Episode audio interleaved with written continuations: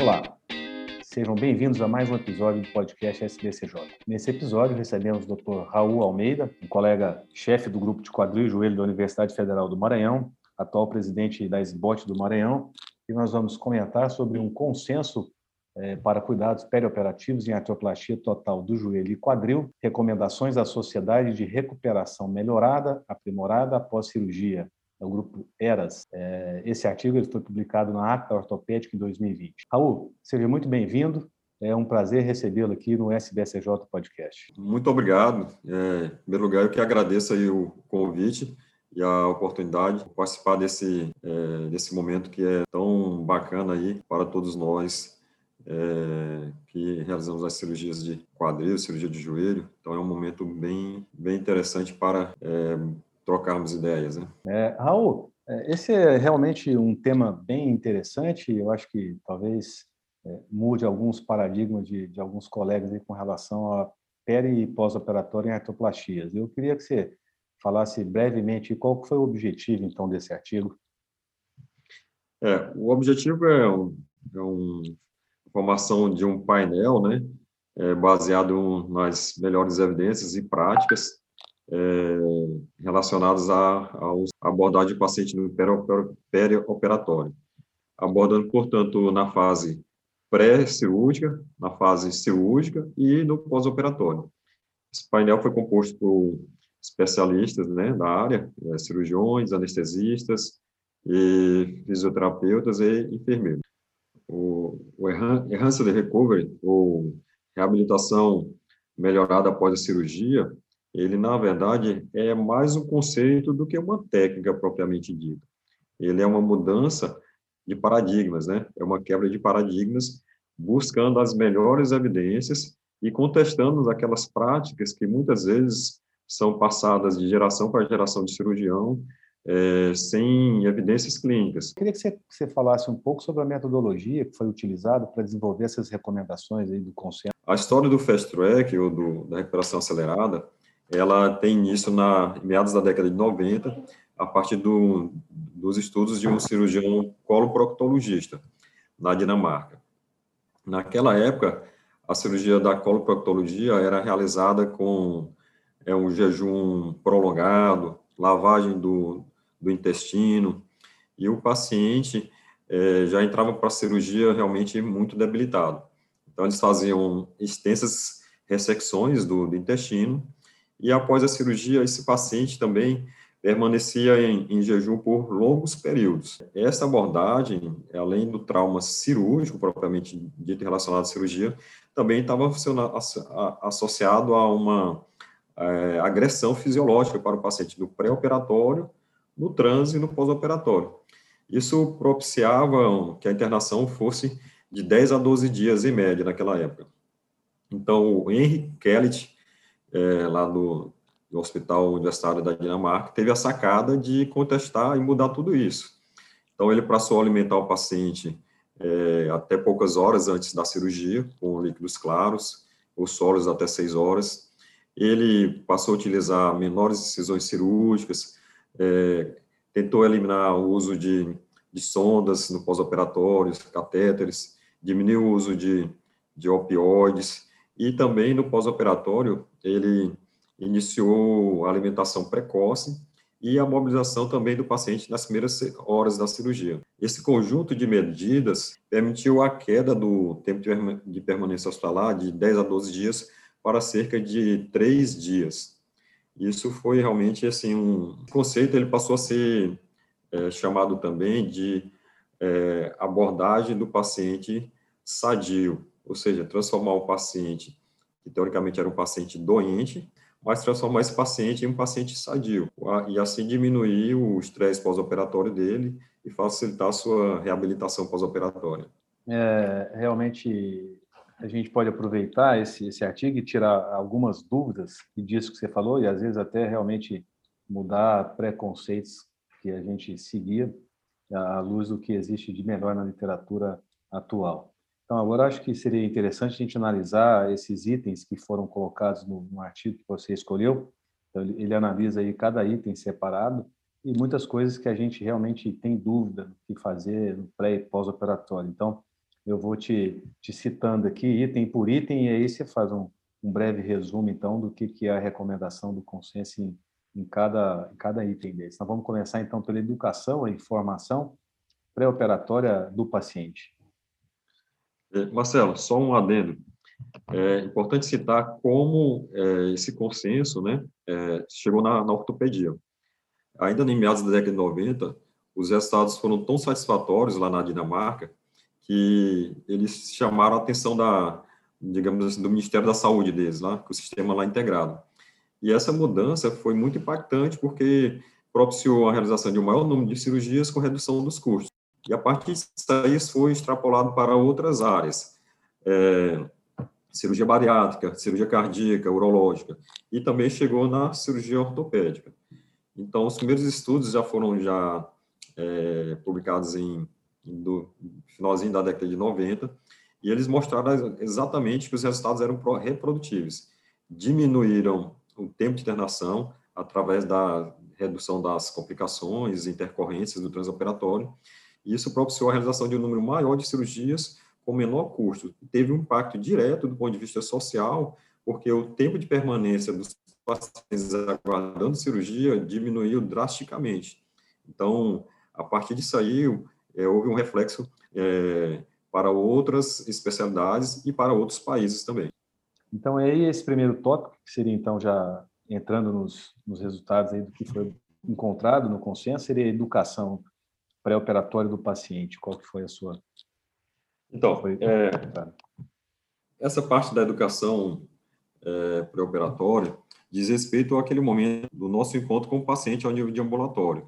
Então, é orientar o paciente sobre o que é a cirurgia, sobre como será o, o transoperatório, como será o pós-operatório. É, e é um momento também de fazer o que nós chamamos de triagem e investigar o, aquelas doenças associadas, né?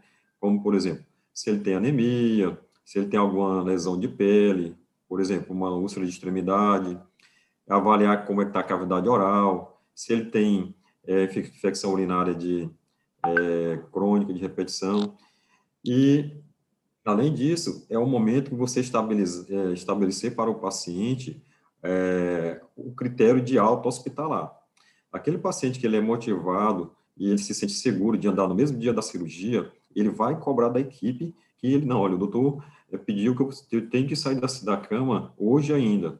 Então, assim, é, um, é muito importante você é, trazer o paciente para o, participar do, do todo o processo. Afinal de contas, ele é o ator principal, né? É o paciente que o maior interesse é que ele tenha um, um bom resultado com, com a cirurgia. O próximo item, então, seria é, relação ao, ao, ao, uso do cigarro, né? Então, se o paciente é recomendável que ele pare de fumar ou não? Sim, é, há uma recomendação, embora não haja evidências fortes, mas uma recomendação forte é, de cerca de quatro semanas para que ele pare de fumar é, antes da cirurgia. Com relação à anemia, qual foi encontrado no consenso? Estima-se que 15 a 39 dos pacientes candidatos a cirurgias eletivas de ATQ e ATJ são portadores de anemia, a chamada anemia, muitas vezes, é ferropênica. Então, é um dado muito interessante, porque se o paciente já entra para a cirurgia com anemia, ele tem uma, uma chance muito maior de, de necessidade de transfusão.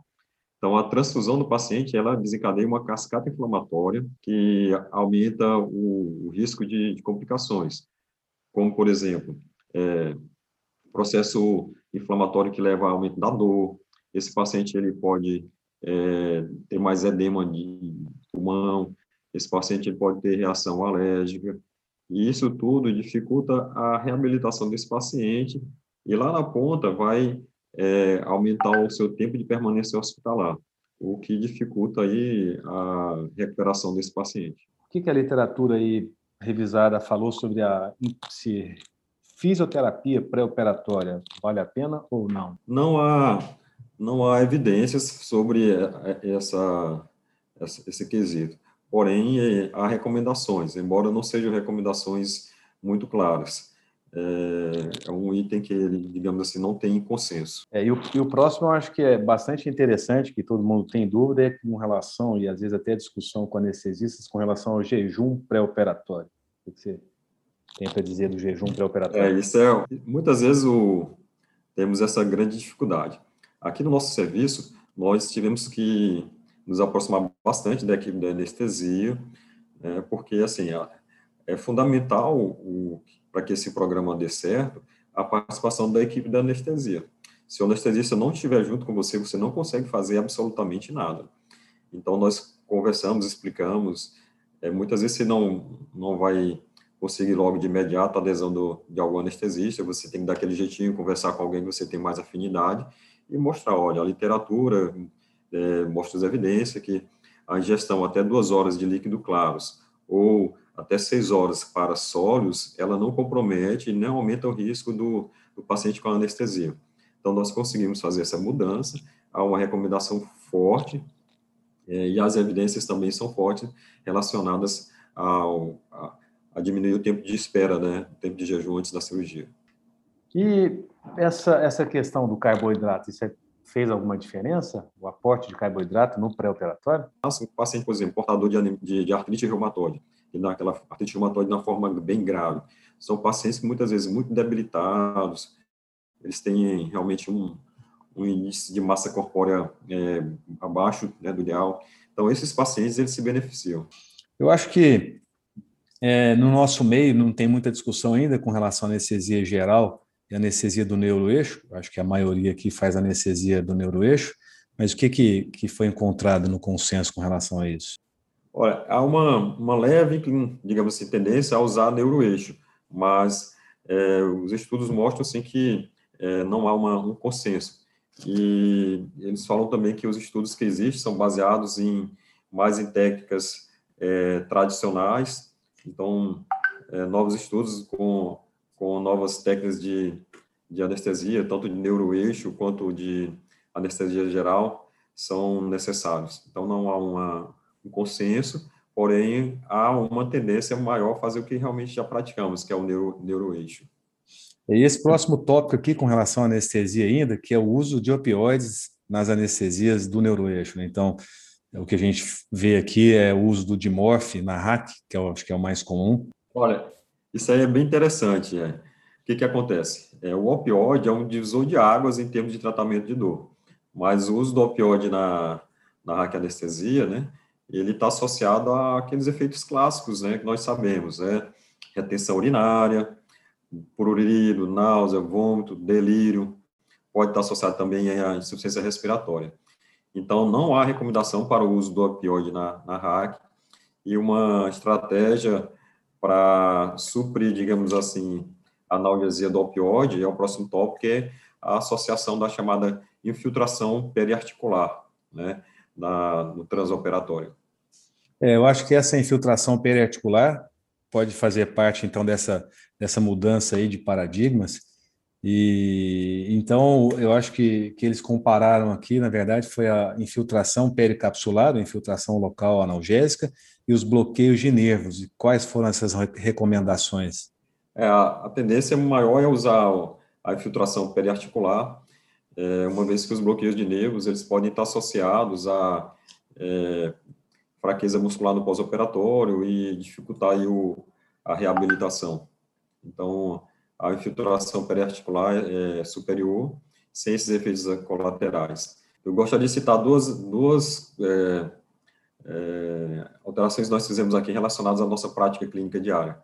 Quando nós tiramos o, a, o opioide da RAC, a, a equipe de anestesia substituiu o, o opioide pela clonidina, que é um medicamento que ele potencializa a ação do anestésico local, isso deu analgesia boa no pós-operatório, e aqui nós utilizamos o cetoprofeno associado ao corticoide e o anestésico local na nossa, nossa solução analgésica, no nosso coquetel. É, interessante esse, essa colocação. É, outro tópico aqui é com relação, a gente preocupa muito com relação à dor, a gente falou muito aqui de analgesia, mas náusea e vômito é realmente um problema no pós-operatório do paciente idoso na artroplastia. Mais uma vez, o importante papel da, da, de você tentar retirar o opioide do seu, do seu protocolo de, de cirurgia. Porque o opioide predispõe também a náuseas e vômitos. Então, a tendência é que seja realizada a profilaxia da náusea, náuseas e vômitos. Dependendo do paciente, pode ser profilaxia única, com o, uso da, do, dos medicamentos à base de serotonina, dopamina, né, os antagonistas, ou associado com o corticoide também. Então, a gente vai ver aqui ao longo da discussão que os corticoides, eles têm várias é, indicações no, no fast track, né?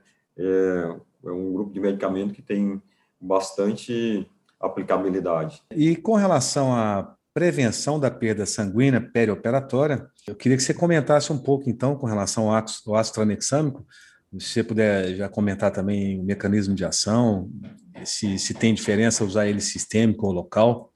É importante que falar que o transamin é um dos, é, digamos assim, um dos braços do, do, da abordagem do manejo da perda sanguínea. Porque, assim, o manejo da, da, da perda sanguínea ele começa lá no pré-operatório, com o rastreamento do paciente com anemia. Então, o ideal é você operar esse paciente com a hemoglobina no mínimo de 12, no mínimo. E é, pensando sim, em condições excelentes, hemoglobina acima de 13. Tá? Se tu entrar na cirurgia já com o paciente com HB abaixo de 12, ele é um candidato fortíssimo a precisar de transfusão sanguínea. Aí vem o transamin. O transamin, ele alarga a cascata de coagulação. Então, com isso, ele diminui a, a perda sanguínea durante o transoperatório.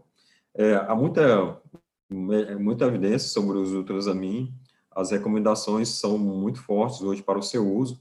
É um medicamento barato, seguro, tá? Ele pode ser utilizado na dosagem de 15 a 20 miligramas em bolos, é, antes, ideal que seja cerca de 10 a 20 minutos antes da, da indução anestésica, tá? Não há diferença se você associa no pós-operatório, se, for, se você faz é, no, no sítio cirúrgico também. Então, aquela infusão EV, na dosagem de 15 a 20 miligramas, é uma dosagem segura, baixo risco de complicações e muito eficiente. É interessante isso que você disse, que relembra, lembrando que a conclusão aqui é que realmente ele tem essa segurança, né? Que às vezes anestesista chama atenção para pelo risco de aumentar o risco de trombose, mas eu acho que se seguir essas recomendações que você disse, essas dosagens aí, desde que você exclua os pacientes com histórico prévio de, de, de TEP ou TVP, e doenças cardiovasculares graves, como arritmias severas, eu acho que está tá bem indicado. E, e mesmo em, em, alguns pacientes, você mesmo disse aí que a eficiência local também é, é, a mesma, né? Então a gente tem essas duas opções. E, e então agora a gente entra num ponto chave aqui, eu acho, do fast track, né? A dor mesmo, e como controlar essa dor é, sem uso do opioide. Então seria analgesia multimodal opioide free, sem uso do opioide? Eu acho que nós vivemos um momento ímpar na, na, na ortopedia brasileira, né? É, cada vez mais hoje nós falamos de dor, é, foi criado o comitê de dor, e a formação do ortopedista, de modo geral, está mudando. Então, né, eu, eu vim de uma residência que eu tinha que aprender a operar. Eu via o paciente, eu via uma cirurgia. E hoje isso está mudando, né? Então a gente tem que ver o paciente como um todo, não se preocupar não apenas com o ato cirúrgico, mas você realmente ver o paciente como um todo. Então a analgesia é item fundamental do pós-operatório. Não existe mais aquilo, ah, vai doer, é normal doer na cirurgia ortopédica. Não, não é normal. Se esse paciente seu ele sentir dor no pós-operatório, ele vai ter repercussão é, o resto da vida dele, porque a dor que ele sentiu naquele, no pós-operatório vai ficar vai virar uma cicatriz nele, no sistema nervoso central dele. Isso vai dificultar não só o pós-operatório imediato, mas a, a função dele a longo prazo. Então, você tem que, sim, que se preocupar. Hoje utilizamos, nós utilizamos a chamada analgesia multimodal. E o que é essa analgesia multimodal tão em, é, tão na moda aí? É nada mais é do que a combinação de medicamentos de diferentes classes é, com o objetivo de prevenir a dor. Você não tem que esperar o paciente sentir dor para você fazer a medicação. Então, geralmente a gente combina analgésicos normais, anti-inflamatórios, corticoides, associação ainda da da, do bloqueio né, periarticular. Então, isso é o conjunto de medidas que é, propicia uma, uma, um controle adequado da dor e o controle adequado da dor tá, vai propiciar que você consiga mobilizar esse paciente da cama. Né? Se o paciente tiver com dor, ele não vai conseguir sair da cama. Eu queria ressaltar assim, que eu não sou é, radicalmente contra o uso do opioide. Não é, não é isso. Eu acho que ele deve ser utilizado com moderação. Se nós conseguimos controlar a dor e deixar o opioide como medicamento de segunda escolha, ou seja, aquele paciente que tem uma dor refratária a todos esses outros medicamentos, você pode deixar o opioide como medicamento de resgate. É, perfeito, exatamente. Outro ponto que chama atenção é com relação à temperatura, a normotermia. Eu diria a normotermia e a normovolemia. São dois itens muito importantes. Então, é, muitas vezes o paciente ele faz uma hipotermia e isso também tem repercussão metabólica para o teu paciente. Então, você tem que, como eu falei, a gente não pode ver agora o paciente só cirurgião, é uma prótese de quadril, uma prótese de joelho. Não, é um paciente muitas vezes é idoso, tem várias comorbidades associadas e você vai fazer uma substituição articular. E o teu sucesso, ele é, depende de um conjunto de fatores. Então, tu tem que realmente se preocupar se ele está normotérmico, o ideal é a temperatura em torno de 21 graus, e a volemia também. Esses pacientes idosos, eles não podem receber uma quantidade de, de volume muito grande, senão ele fica encharcado. Então, se ele fica encharcado, ele vai ter mais dificuldade para respirar, ele vai ter, tem, tem a tendência a ter pique hipertensivo. Então, é um paciente que a gente tem que controlar.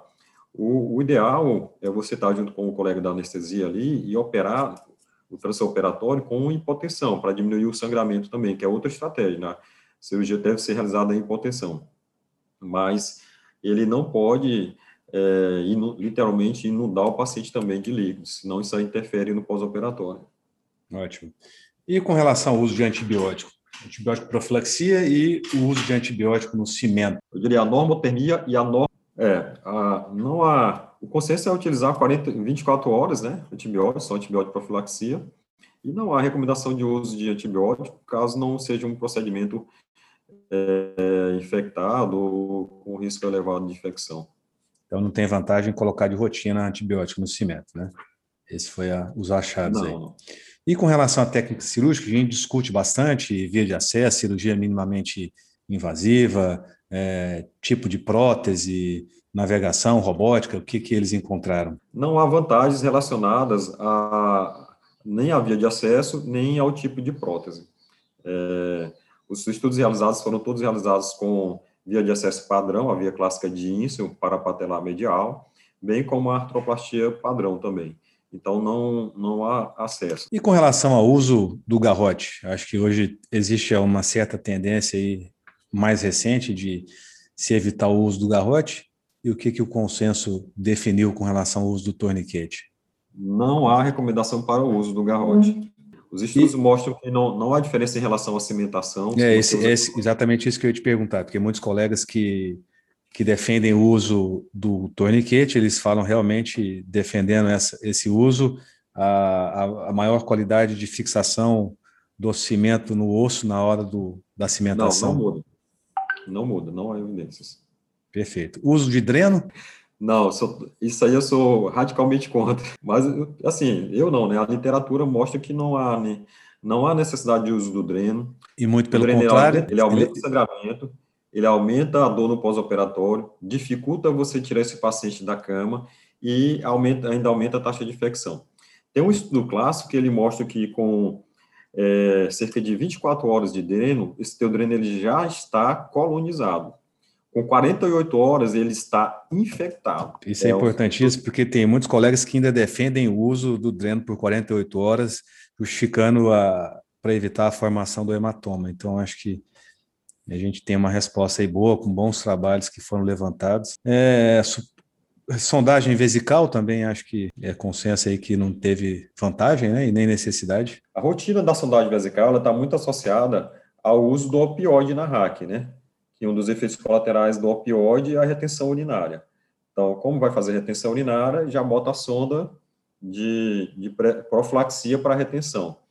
Quando você elimina a necessidade, o, o, o opioide, você elimina essa necessidade de sonda vesical, que está associado ao aumento da, das infecções, né? É, há um estudo clássico que mostra que cerca de 40% dos casos de infecção hospitalares, eles estão associados ao uso de sonda vesical. Comentar novamente aí com relação à liberação dessa alimentação pós-operatória. Quanto mais rápido, melhor. Esse, esse, se ele sentiu fome, hum, pode comer. Sentiu fome, não está com, com tonturas, não está com náuseas, não está com mal-estar, ele comer. É transformar é, é, assim, a gente sempre pensa assim, transformar o paciente da, da visão doentia para a visão saudável. Ótimo. Se ele está comendo é porque ele já está tá, tá melhorando. E o ponto importante, com tudo isso em vista, seria a mobilização precoce, né? E, uhum. e falar sobre os efeitos aí adversos de repouso prolongado? Olha, existe a, a chamada síndrome do imobilismo, né? Síndrome do imobilismo, ela está associada ao paciente permanecer acamado por tempo prolongado. Então, quando esse paciente fica inter, tem, é, deitado por tempo prolongado, ele aumenta o risco de complicações tromboembólicas, né? Complicações também respiratórias.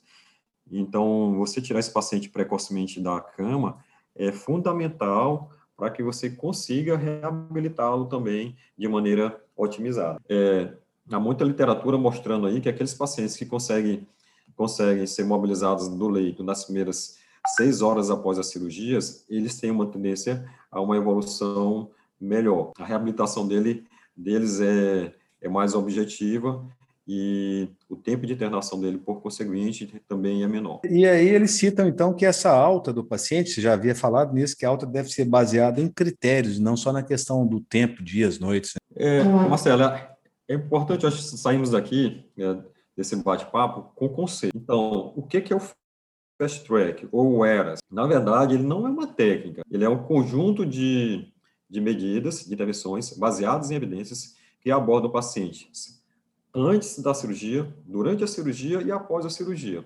E o objetivo final não é alta precoce. Ah, operei ele, de manhã vou dar alta no final do dia. Não, esse não é o objetivo.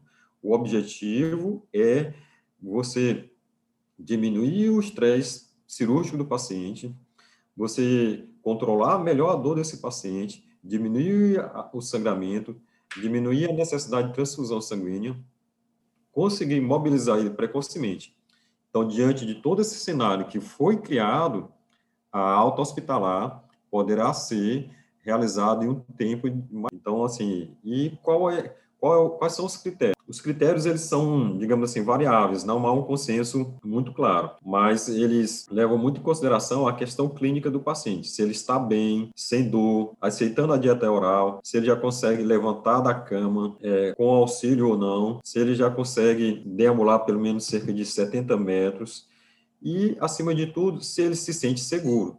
Eu gosto muito de fazer a pergunta para o paciente: você se sente seguro? Você quer ir para casa? Se a resposta for positiva e ele tiver suporte em casa, a gente consegue dar alta para ele. É, antes do fast track, nosso tempo de internação hospitalar é em média de cinco dias. Após o fast track, nosso tempo de internação vem caindo progressivamente e dependendo do tipo de cirurgia, se é prótese de quadril ou prótese de joelho, em alguns casos a gente já está conseguindo dar alta no dia seguinte de maneira muito é, segura, de bastante tranquilidade. Excelente, Raul. É, eu acho que realmente você fez uma escolha muito importante, muito interessante desse artigo. Eu saí desse bate-papo com, com muitas é, novidades aí e, e, com a preocupação, e um termo que eu achei bastante interessante no artigo é que ele fala da pré-habilitação.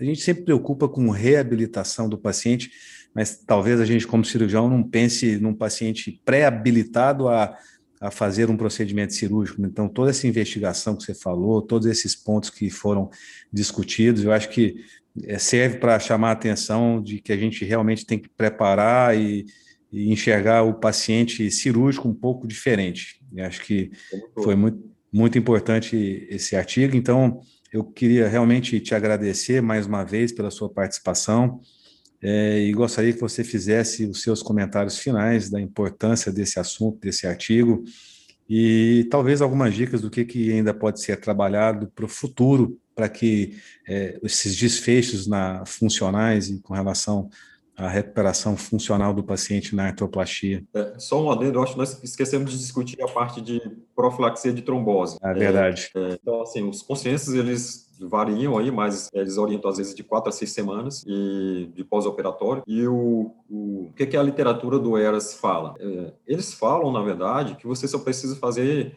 é, a profilaxia durante o período de internação hospitalar. Esses pacientes que têm que ter profilaxia durante aqueles dois dias ali. Porque quando ele vai para casa, ele vai para casa andando. Ele vai independente, se mobilizando, sabe? tem a capacidade e a independência de mobilizar-se é, de maneira independente. Então, isso é um, realmente uma. Seria um outro, um, um outro motivo para nos encontrarmos né, aqui e discutir isso, mas é um, realmente é. uma quebra de paradigma, né? É, e mostrando a importância de evitar o imobilismo, né? Quer dizer, pô, o paciente para mobilização, se ele tem todas essas condições, está clinicamente bem cuidado no pós-operatório, se ele foi muito bem avaliado, você tem condição de colocar esse paciente para andar o mais rápido possível, para deambular, se possível, no mesmo dia da cirurgia. Eu acho que isso realmente muda o desfecho, né? Então é isso que acho que é extremamente importante esse artigo. Reforço que não é uma técnica cirúrgica. A tua técnica cirúrgica tu não vai mudar, tá? Tu vai fazer a mesma é, abordagem. É, o que vai mudar é a tua visão é, do paciente nos três momentos, pré, o trans e o pós. É uma, uma mudança de filosofia na abordagem do paciente. E eu, eu mudei bastante a minha maneira de, de ver o paciente e o desfecho final, fala assim, lá na ponta, é realmente o, a maior satisfação do paciente, porque esse paciente, ele você vai estreitar a relação médico-paciente com ele, você vai estabelecer, ganhar mais a confiança dele, você é, permite que ele se sinta mais seguro para pisar, para reabilitar, ele vai se sentir seguro também para ir para receber alta do hospital de maneira mais rápida, e o, a satisfação dele vai ser maior com todo o, o, o processo realizado. E destacamos ainda a formação do conceito de trabalho em equipe, né? É fundamental. Por exemplo, a parte de reabilitação do paciente. Você só consegue reabilitar esse paciente se ele estiver sem dor. E para ele estar sem dor, tu tem que fazer uma abordagem multimodal. E é importantíssima a participação da equipe da fisioterapia para automatizar a saída desse paciente nas primeiras seis horas. Enfim, é um conjunto. Você ali como médico, você é um participante do programa, né? Mas a interação do o conceito de trabalho em equipe é indispensável, indispensável para o sucesso. Ok, então muito obrigado. É, obrigado a todos. Até o próximo episódio. As opiniões expressas nesse podcast não representam necessariamente a opinião da Sociedade Brasileira de Cirurgia do Joelho. Os artigos aqui discutidos podem ser encontrados no site da SBCJ